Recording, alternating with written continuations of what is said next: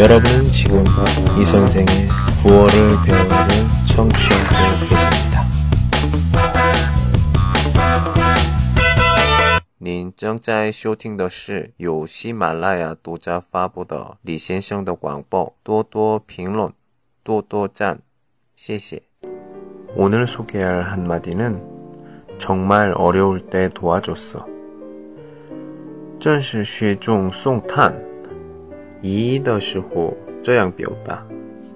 最近有点困难，但是身边的朋友帮助我解决了。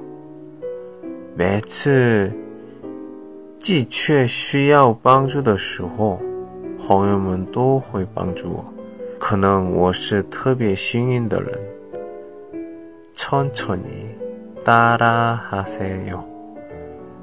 정말 어려울 때 도와줬어. 조금 빨리 따라 하세요. 정말 어려울 때 도와줬어. 좋습니다. 오늘은 신장에 가기 때문에 청소를 했어요.